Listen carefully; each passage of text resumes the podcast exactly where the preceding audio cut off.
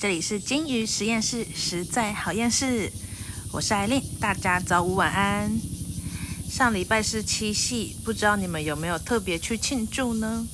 虽然在疫情的管制下，少了许多可以出游用餐的地方，但是安全第一，才能跟对方共度一生嘛。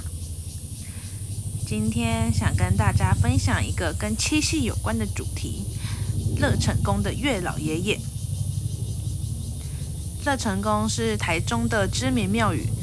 嗯，其实我以前对庙啊跟神明没有很大的兴趣，然后是上了大学之后，朋友们就时常在讨论，在他们暧昧啊或者是暗恋的时候，希望月老可以助他们一臂之力，赶快在一起。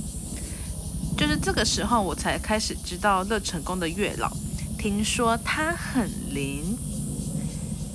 然后过了几年，我开始出来上班之后，有一天。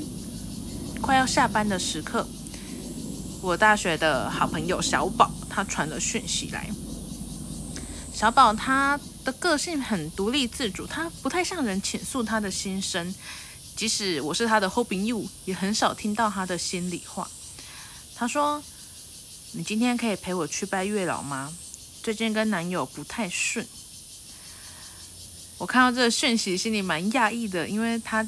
真的不太主动跟我提起这些事情，所以下班后的我呢，就骑着我的小布布到小宝他家，跟他一起前往乐成宫。坐在后座的他，就跟我聊着最近的感情事。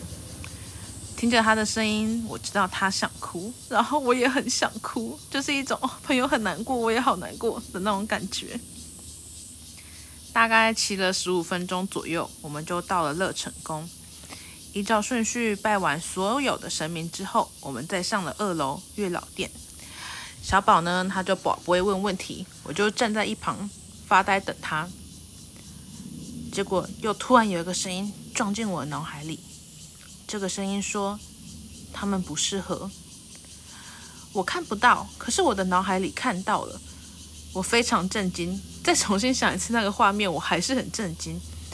因为我的肉眼是确实没看到东西的，可是脑海里就看见了月老站在我的旁边。我回他说：“那又怎么样？幸福是要自己去努力的啊。”月老就问我说：“那你觉得我要怎么回答他呢？”然后我说：“你就诚实回答小宝问的每个问题，但是不用分开他们，好吗？”月老没有回答我任何话，他就不见了。然后过了一会儿，小宝就宝不会玩了。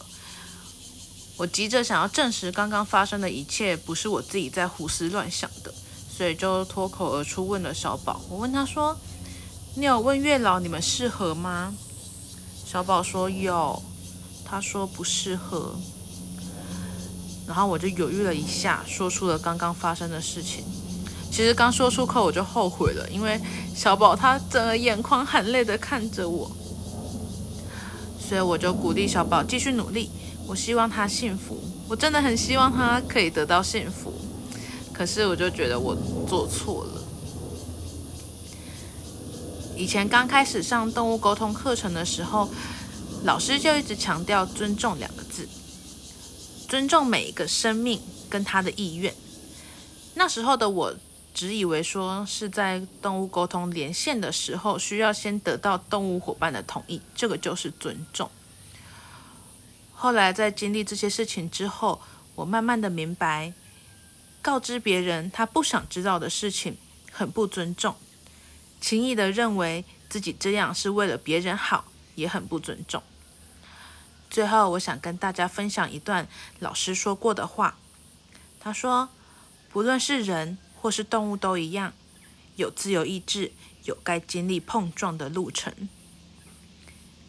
从这一次的事件之后，我开始记录相关的生活，从文字中关照自己，每一次都重新反省一次自己。所以我觉得到了多年后的现在，我认为自己的进步是蛮大的。今天的音质大家觉得怎么样呢？我换了新的设备。希望可以让你们有更好的听觉享受。有任何想分享的事情，都可以私讯我哟。那我们下次见，拜拜。